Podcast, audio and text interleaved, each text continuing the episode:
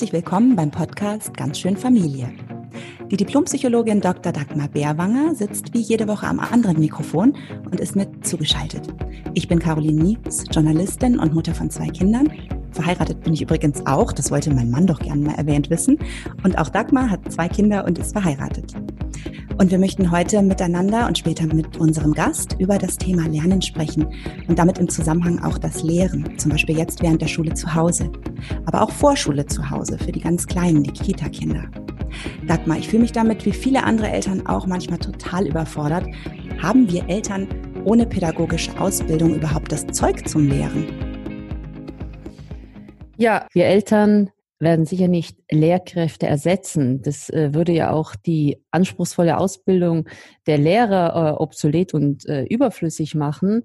Aber wir haben sicherlich das Zeug, mit unseren Kindern zu lernen und sie für Lernen zu begeistern. Das ist ja wohl. Die Frage ist nur, welchen Anspruch hat man da und welches Ziel verfolgt man dabei? Ja, ganz genau. Vielleicht können wir diesen Begriff Lernen dann mal klären dahingehend. Was gehört da alles dazu? Wenn man jetzt an Schule und an Schule daheim, vielleicht auch an Vorschule denkt, dann ploppen hier sofort so Bilder und Ideen auf, dass ich Wissen in die Kinder reinkloppen muss, also ihnen möglichst kurz vor Schuleintritt oder auch kurz vor Übertritt, ähm, da hat man dann am meisten Panik als Eltern, ihnen ganz viel vermitteln und ihnen beibringen. Das ist ähm, eigentlich nicht, was Lernen im Sinne von nachhaltigem Lernen meint, das auch hängen bleibt, ein Leben lang, vor allem dann funktioniert, wenn es lustbetont ist. Also wenn Lernen äh, mit Freude und Begeisterung erfolgt. Und wenn ich Lernen einbette in sinnvolle Zusammenhänge. Also wenn ich an den am Lebensalltag, an den Bedeutungen der Kinder anknüpfe und mit ihnen Dinge gemeinsam erlebe, die Sinn geben, dann wird es sicherlich eine Erfahrung auf die ich ein Leben lang zurückgreifen kann, nämlich ich habe die Erfahrung gemacht, Lernen ist was Schönes, was Lustbetontes. Und ähm, ja, dann habe ich sicherlich Einfluss, unabhängig davon, was ich den Kindern konkret beibringe, auch wenn es jetzt nicht sekundär, nicht nachrangig äh, sein soll, aber im Vordergrund ist eigentlich immer eher das, wie lerne ich mit Kindern. Mhm. Du bist ja beim Bayerischen Familienministerium und ihr habt viel Post von Eltern von Kita-Kindern bekommen. Erzähl doch mal. Ja, wir bekommen generell sehr viel Post dieser Tage.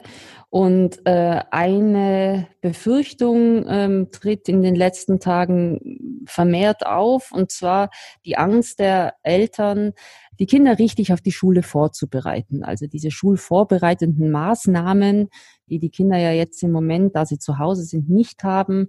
Ob hier was versäumt wird und die Kinder hier so eine Art Nachteil haben, wenn sie in die Schule kommen. Mhm. Siehst du das eigentlich auch als problematisch? Denn Eltern wird ja häufig zu viel Ehrgeiz unterstellt, wenn es darum geht, dass schon die Kleinsten lernen sollen. Schulvorbereitung ist ja nicht etwas, was äh, kurz vor Schuleintritt passiert, auch nicht in den Kindertageseinrichtungen.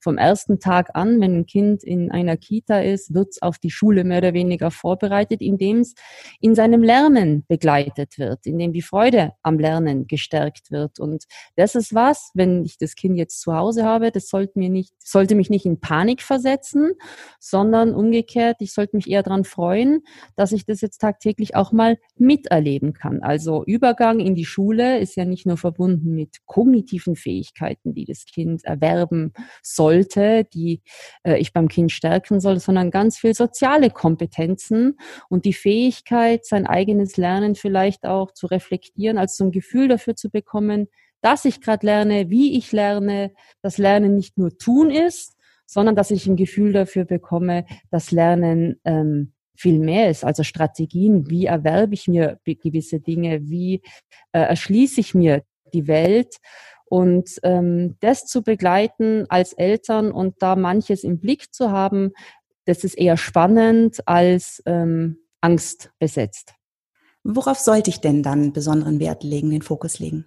Ja, also was man äh, aus der Forschung weiß, ist, dass ich im Prinzip eigentlich nur auf drei Dinge besonders achten muss. Zum einen, ich muss schauen, dass mein Kind sich wohlfühlt. Also wir sind jetzt ähm, hier eine Lerngemeinschaft, wir zusammen erschließen die Welt. Und Nummer zwei, ich gebe dir das Gefühl, ich gebe dir die Möglichkeit, diese Welt selbstbestimmt zu erschließen. Also ich grenze dich in deinem Tun nicht ein, was eine gewisse Haltung bei Eltern voraussetzt, der Neugierde, die Kinder einfach mal selber machen zu lassen ähm, ihnen die Erfahrung nicht vorwegzunehmen, indem ich sie ihnen beibringe, sondern indem ich ihnen die Möglichkeit gebe, es einfach selber auszuprobieren. Dazu gehört auch, dass ich Fehler mache, dass es nicht sofort so funktioniert, wie ich als Eltern mir das vielleicht vorstelle, aber dass die Kinder ihren eigenen Weg hier finden, ähm, Dinge zu begreifen. Und drittens, das Bedürfnis nach Kompetenz erleben. Also ich lasse die Kinder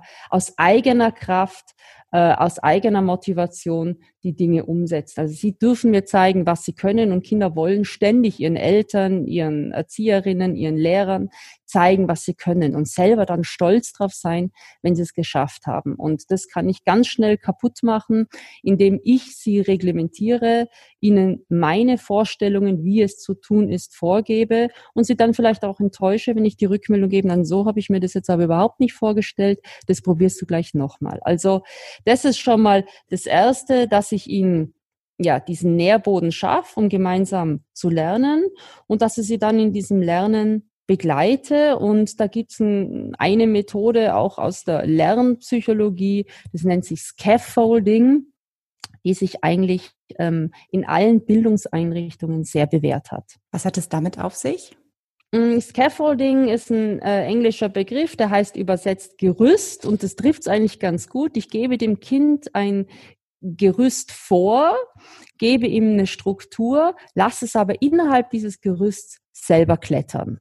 Allen voran, und das ist ja auch Thema unseres Podcasts, ich muss die Perspektive des Kindes einnehmen können. Also ich muss schon ein bisschen neugierig drauf sein und das ist im Übrigen auch eine Grundhaltung, die ich allen Lehrkräften und allen Erzieherinnen sehr empfehle, einfach mal neugierig zu sein.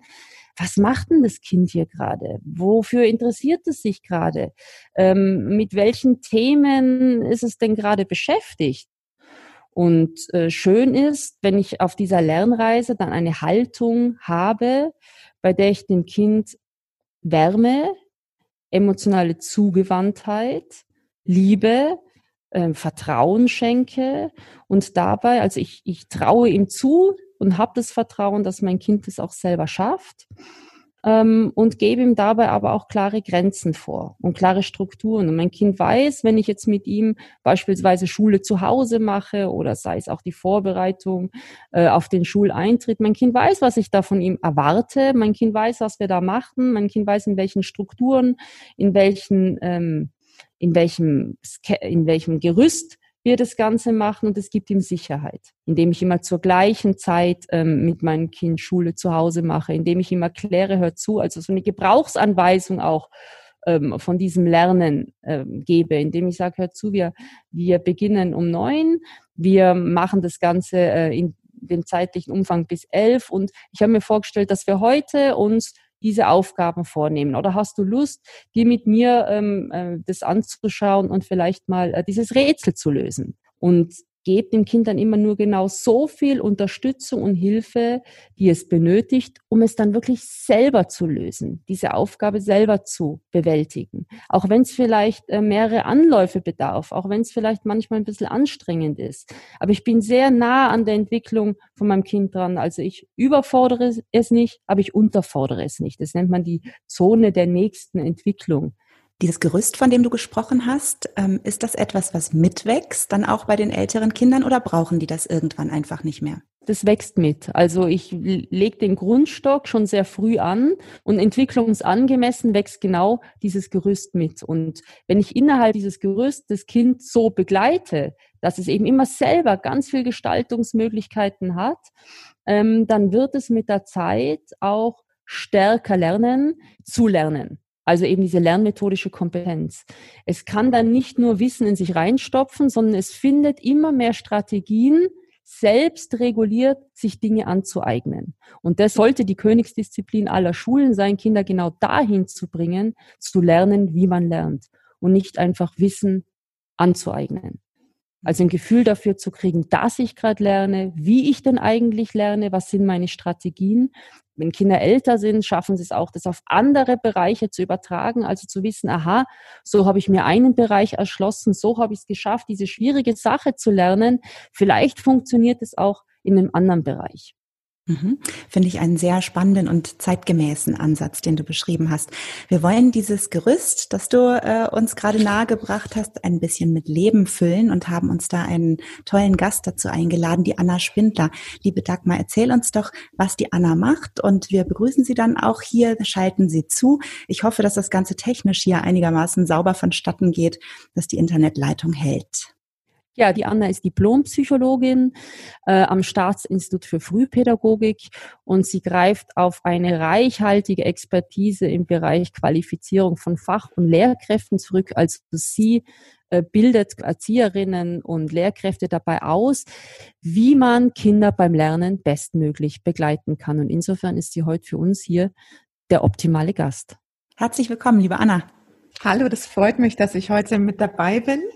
Ich finde auch das Thema ganz spannend und ich glaube, das ist eins, das äh, viele Eltern auch sehr beschäftigt und wo, glaube ich, bei Eltern schwierige Emotionen hervorkommen und die auch im Familienalltag manchmal ganz schön äh, knackig sein können.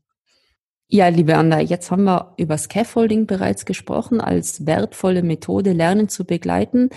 Kannst du das für uns und unsere Hörerinnen und Hörer mit äh, praktischen Hinweisen füllen, wie man denn das jetzt tatsächlich umsetzen kann, worauf man hier achten soll? Ja, also ich bin ein großer Fan von diesem Scaffolding und wahrscheinlich hört es sich komplizierter an, als es eigentlich ist. Das ist eine Methode, die ganz viele einsetzen, Fußballtrainer, die hochbezahlt sind, äh, Erzieherinnen, die den Kindern ähm, das Schuhe binden lernen oder Väter und Mütter, die ihren Kindern das Fahrradfahren beibringen.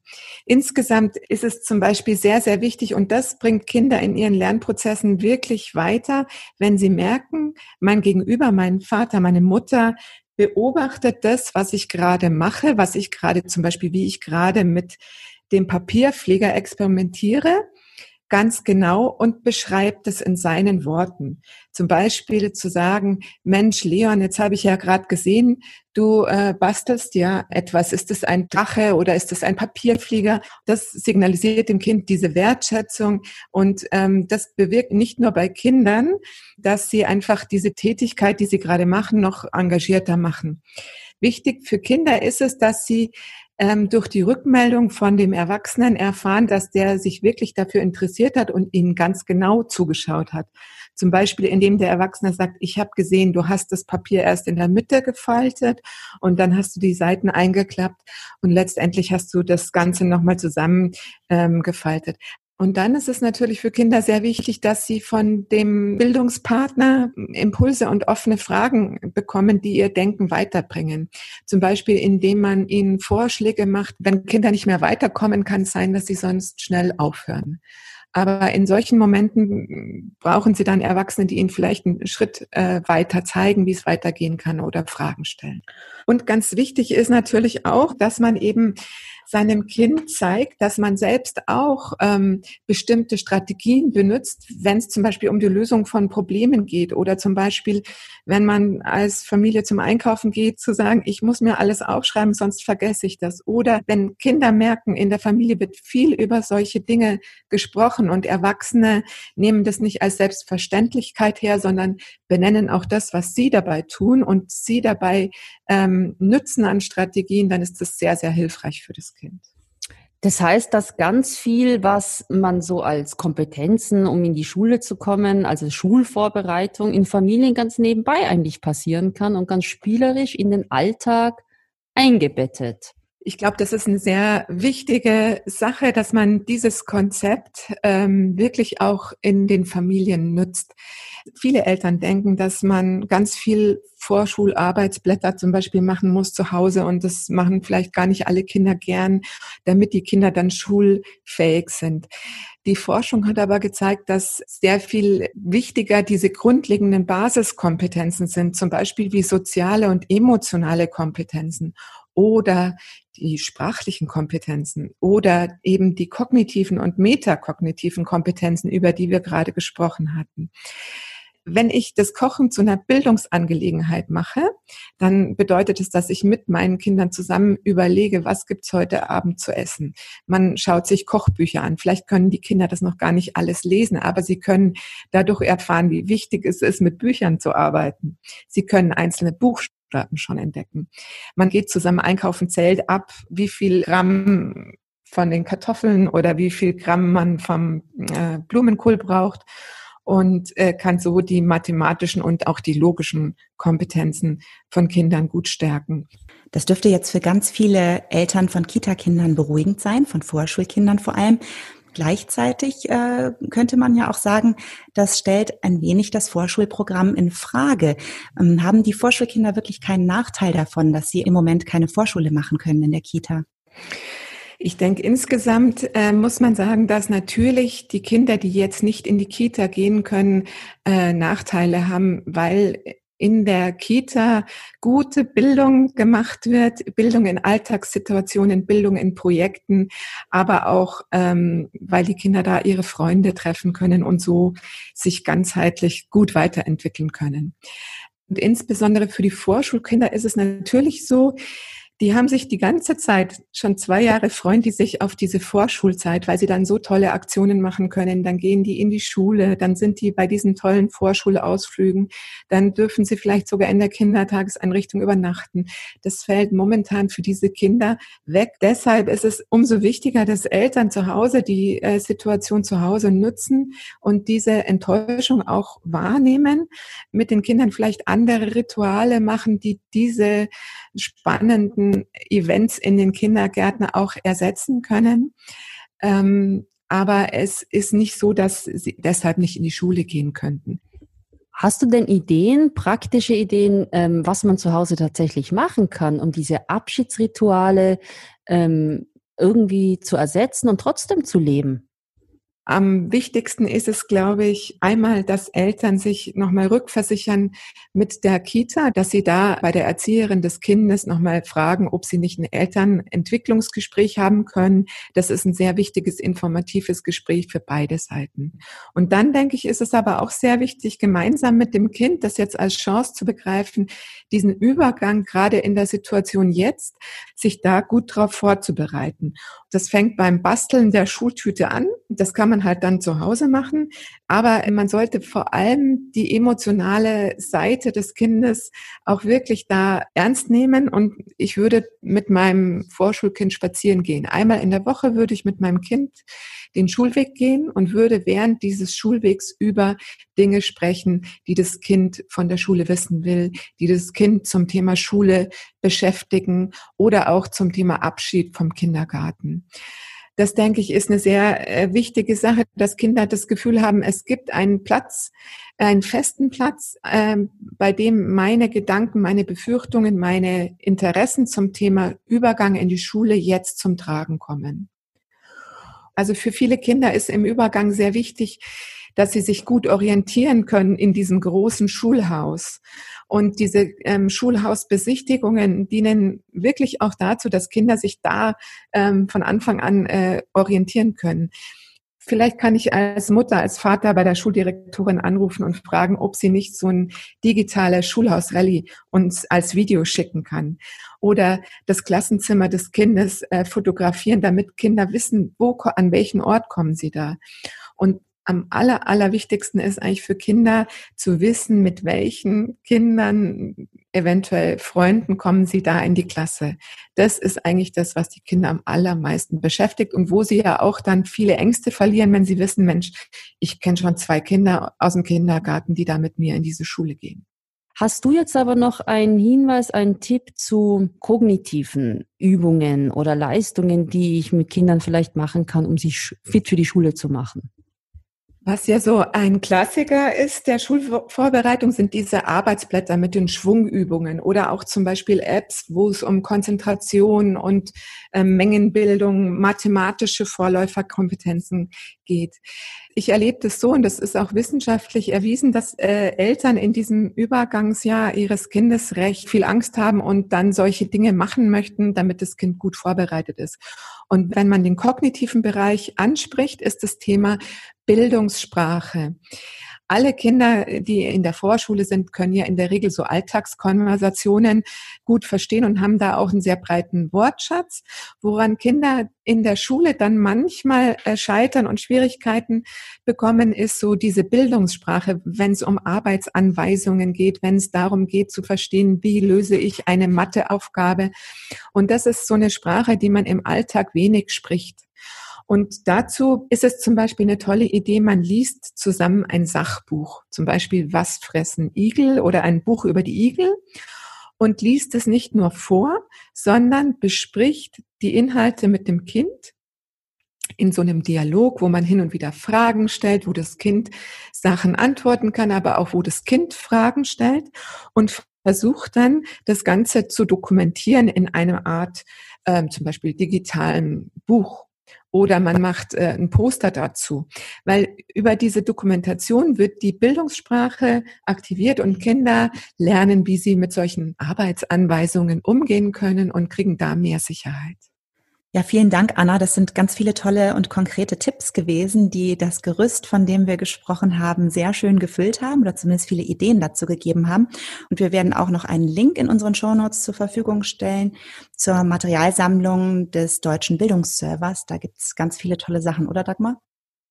Ja, genau. Also da gibt's äh, sehr viel gute Materialien. Auch wir äh, am IFP, Staatsinstitut für Frühpädagogik, haben äh, sehr viele Links und gute Materialien, die wir auch gerne allen Hörerinnen und Hörern zur Verfügung stellen. Wunderbar. Dann herzlichen Dank, Anna Spindler. Danke auch, hat mich gefreut. Ja, Dagmar, was sind für dich jetzt so die wichtigsten Punkte gewesen von heute? Ja, ich glaube einfach mal wieder die Message entspannt euch. Äh, Lernen findet an sehr vielen Orten statt und in vielen Momenten, in denen man vielleicht dieses Lernen gar nicht so vermutet, äh, in Alltagssituationen, sei es beim Kochen, beim gemeinsamen Backen, beim Einkaufen gehen. Spannend ist immer, wenn ich über dieses Lernen mit dem Kind spreche und wenn ich es sprachlich begleite und deutlich mache, was wir gerade machen, ist tatsächlich gemeinsam lernen. Und eine Sache ist bei mir, gerade vor dem Hintergrund dieser vielen Fragen zum Schuleintritt äh, nochmal deutlich geworden. Ähm, wir sollten uns wirklich bemühen, den Kindern einen schönen Abschied, sofern die Kitas äh, jetzt nicht in der Zwischenzeit für Vorschulkinder ohnehin geöffnet werden, äh, sollten wir versuchen, alternativ zu Hause ihnen einen schönen Abschied äh, zu gestalten, sich von dieser Kita-Zeit zu verabschieden und sie mit allem berechtigten Stolz, den sie haben, in die Schule begleiten. Das finde ich ein schönes Schlusswort, liebe Dagmar. Ich habe dem nichts hinzuzufügen. Und wenn euch, liebe Hörerinnen und Hörer, der Podcast gefällt, dann teilt ihn gern und abonniert ihn. Teilt ihn mit Leuten, von denen ihr denkt, dass wir gut zueinander passen. Infos zum Podcast findet ihr auf unserer Homepage ganzschönfamilie.de und gerne könnt ihr uns auch Anregungen und Fragen auf unserer Facebook-Seite stellen. Ich sage bis nächste Woche und vielen Dank dir, liebe Dagmar. Ja, bis nächste Woche, Caroline. Ciao. Tschüss.